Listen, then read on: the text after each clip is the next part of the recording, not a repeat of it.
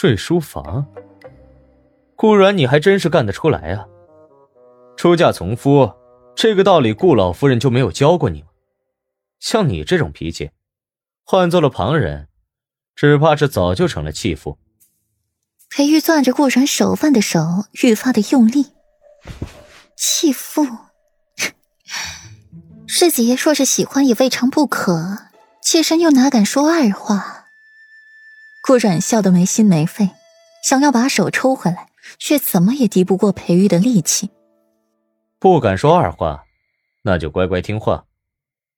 顾老夫人没教过你三从四德，本世子今日就亲身教会你。服从，这两个字不难理解吧？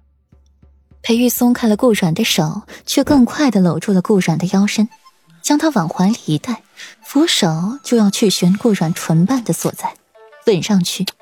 没有平日的缠绵分手，只有暴力、强横、霸道。一手拽着顾软腰间的绸带，狠狠一扯衣服，就散开了，露出了身上的风光。现在本世子就想要你。声音发哑，撂下这句话，裴玉一把抱起了顾软，大步往窗边走，撕扯着他的衣物。药老说的话，最后的一分理智都被淹没了。眼里只剩下了顾软，面色潮红，泪眼迷离的躺在自己身下。再度珠联璧合，两人发出了一声闷哼，更让这场情事增添了几分色彩。一事以你，完事过后，裴玉才抱着顾软去进室，替他沐浴更衣。看到他身上的痕迹，心慌了慌，最后脑子才算清明，心底想着。这回算是把顾软招惹彻底了，哄回来难了。第二日清晨，顾软才迷迷糊糊的醒了。醒过之后，发现自己待在了裴玉怀里，睡得正熟。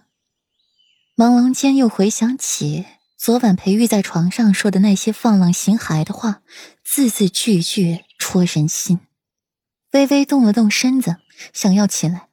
却感到全身酸软，使不上力气。许久没和裴玉做了，昨夜来了一次，现在根本招架不住。虽然他感到裴玉有些克制，但是还是很疼。碰到疼处，顾软倒吸了一口凉气入喉。醒了。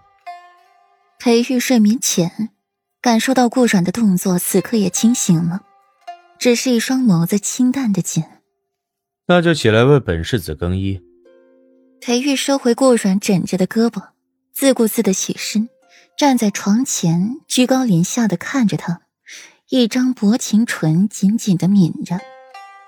顾软闭了闭眼，乖顺的撑着身子起来，抬手抓了把头发，脑子还混沌的紧，掀开了被子下床，刚站好，脚下就一软，往地上摔去。